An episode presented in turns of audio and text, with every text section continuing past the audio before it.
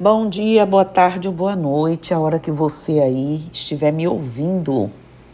E hoje vamos falar de quê? De Umbanda. E os sinais com as mãos. Vamos repetir isso, né? Que a Umbanda não é codificada, não tem um Torá, um Alcorão, uma Bíblia, todo mundo sabe. Tem a nossa carta magna, nosso marco legal, né? Mas existem alguns sinais com as mãos na Umbanda e gestos ritualísticos que são usados, gente, em todos os terreiros. Por isso que é uma religião, né? Tem as coisas, e eu venho falando aqui, que todo mundo faz, como forma de respeito pelo chão sagrado e pelos orixás, por exemplo. Entretanto, sabemos que nem todo mundo, até muitos que já estão até na uma corrente mediúnica, sabem exatamente o que são e para que servem esses gestos, feitos lá com as mãos. Né?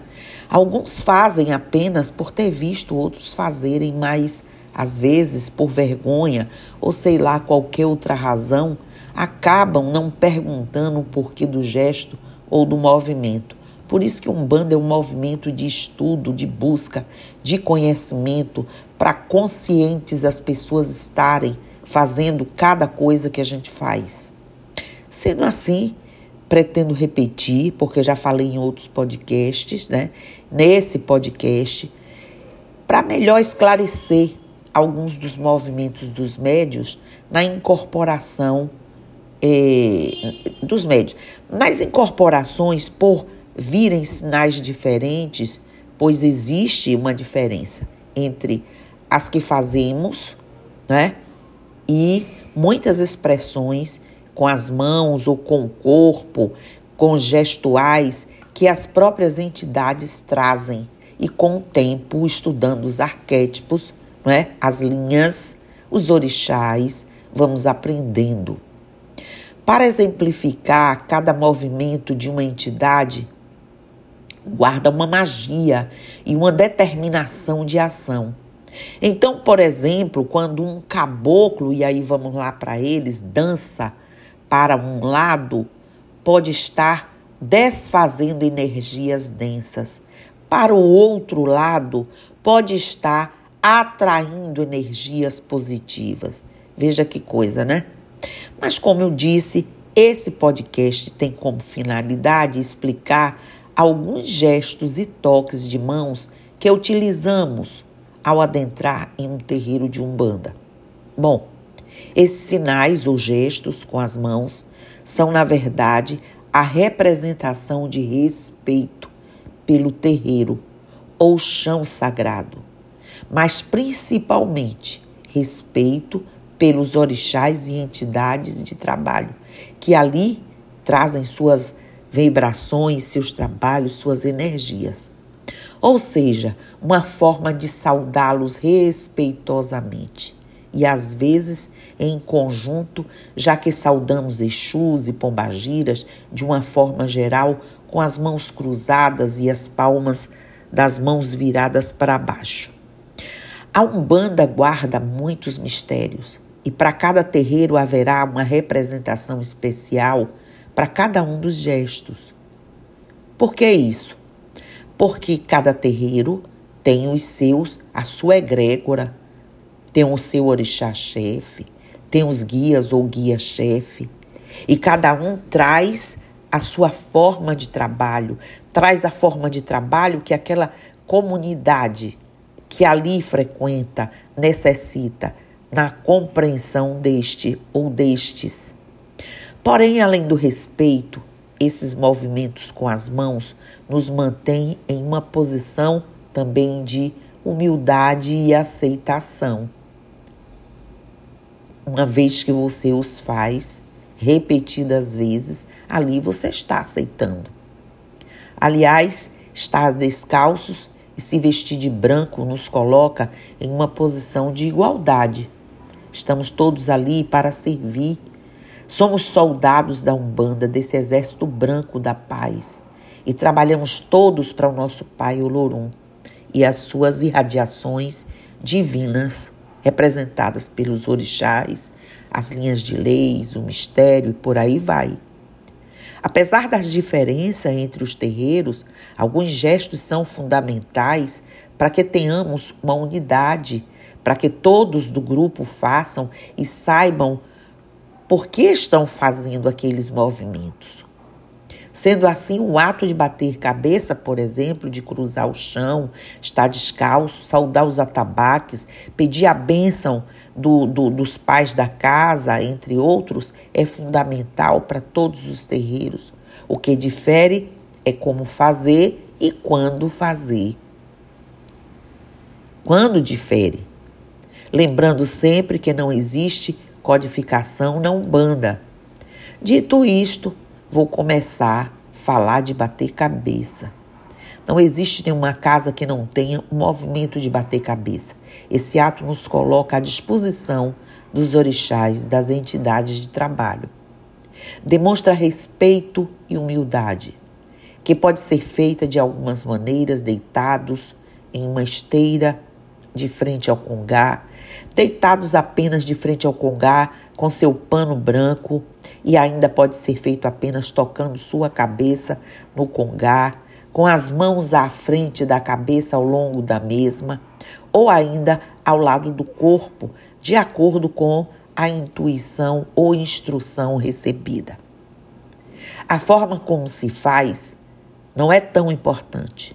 O que verdadeiramente importa, na verdade, é o ato em si que nos coloca à disposição da espiritualidade e ainda demonstra respeito da nossa parte. Há exemplo das pessoas com limitação de deitar no chão, que se posta virada para o congá, abaixa a cabeça e acima da coroa põe as mãos com os dedos virados para cima, né? Então, bater a ponta dos dedos no chão três vezes.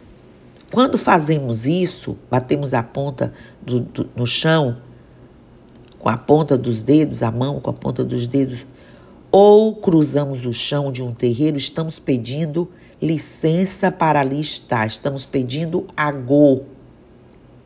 Quando cruzamos o chão, fazemos o sinal da cruz, estamos saudando o alto, o baixo, a esquerda e a direita. Com isso, saudamos a todos os trabalhadores da espiritualidade. Além disso, como eu repito sempre, demonstra respeito pelo chão sagrado, pelos orixás e guias de trabalhos daquele terreiro, daquele solo. Em sinal de respeito, sempre que for visitar um terreiro, antes de entrar, cruze o chão, peça licença, peça a go, não é? Para entrar e proteção para permanecer. Tocar a ponta dos dedos nos atabaques.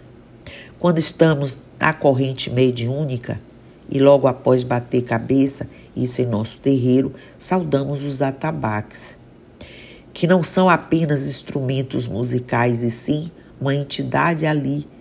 Existem entidades que tomam conta daqueles atabaques que vão fazer a a dispersão do que a gente não precisa. Abrir nossos chakras e trazer através da magia do som, né, dos cânticos, das orações, do toque, de cada toque, a nossa conexão com as nossas, nossas forças. Por isso, ao se tocar todos os atabaques, estamos pedindo licença às entidades responsáveis por eles para fazer parte do trabalho daquela noite além, é claro, de agradecer por estarem ali. Saudar a entrada e a saída da assistência, depois de bater cabeça, saudar os atabaques, que seja feita né, uma saudação junto à entrada e saída dos consulentes, para que fique claro o que disse. Em um terreiro existe sempre uma divisão de espaço, o da corrente mediúnica e da assistência, né, com um lado para outro é, para sair. Portanto, do lado direito da entrada, tocamos o chão com a ponta dos dedos ou ainda podemos cruzar o chão em sinal de respeito e agradecimento pela gira. E por todos que cuidam do terreiro espiritualmente. Fazemos o mesmo do lado esquerdo da saída, ou seja, o esquerdo, né? Mas deste lado saudamos Exus e Pombagiras e cruzamos as mãos com as palmas viradas para baixo, pedindo proteção para os trabalhos. Tocar com a mão na cabeça. Geralmente este toque na cabeça com as mãos se dá no momento em que o canto no ponto de um ponto ou mencionado o nome dos orixás de cabeça. Tocamos a cabeça na frente, na lateral, onde fica a orelha, e na nuca, lá atrás, em sinal de respeito e entrega. Toques de saudação e respeito com Exus e Pombagiras. Além de saudarmos os Exus e Pombagiras, quando entramos no terreiro com as mãos cruzadas e palmas viradas para o chão, que é a saudação primeira e quase que obrigatória, nós saudamos quando, quando o ponto é cantado para eles. Quando o ponto é cantado para o seu Exu de trabalho, sua pombagira, tocamos o chão do lado esquerdo. O toque pode ser com os dedos ou com as mãos. No geral, se toca apenas com os dedos.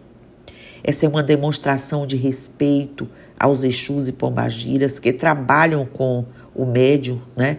E o mesmo pode ser feito para os guias da direita, mas com a diferença que o lado a ser tocado no chão é o lado direito. Ficar ajoelhado e estender as mãos. Sempre que o orixá chega no terreiro, ou quando o guia do pai ou mãe da casa chegam, a corrente mediúnica se ajoelha, estende as mãos em sinal de agradecimento, respeito e confiança.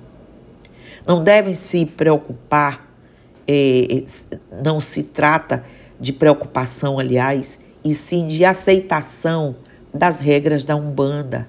Em todo terreiro haverá regras que podem e são diferentes né, em seu modo de fazer, mas todas com a mesma intenção do respeito. Portanto, se quer ser um bandista, precisa aprender a respeitar o solo em que pisa, honrar os seus orixás e guias de trabalho, e este gesto com as mãos é uma das formas. Existem ainda outros gestos, como bater palmas das mãos, ajoelhar-se em frente ao congar, tocar o congá com a ponta dos dedos, em seguida tocar a cabeça, entre outros. Porém, como eu disse, repito e repeti, todos têm uma única função: saudar e respeitar a Umbanda e seus sagrados. Então, essa é a sua grande finalidade sempre será. É importante, acima de tudo, fazer com fé e os respeitar sempre ao máximo. Fora isso, não precisa se preocupar com a perfeição enquanto faz os sinais com as mãos na Umbanda. Falo isso pois o importante é a fé com a qual faz esses sinais. Para quem quer ser umbandista, antes de começar a fazer de forma automática esses gestos, por isso eu faço esses podcasts, entenda que são ritualísticos e não o fazemos apenas por fazer existem em todos eles e outros tantos que vamos trazer é fundamento, né? Então que os fundamentos da nossa religião sejam vistos, compreendidos, aceitos por aqueles que serão seguidores da religião, serão membro, né, da religião, mas para aqueles que não são, para compreender por que o fazemos e de qualquer forma respeitar ok? Então, achei. Namastê, Saravá, Motumbá, Mojubá, Colofé, Mucuyu no Zambi e eu estou aqui.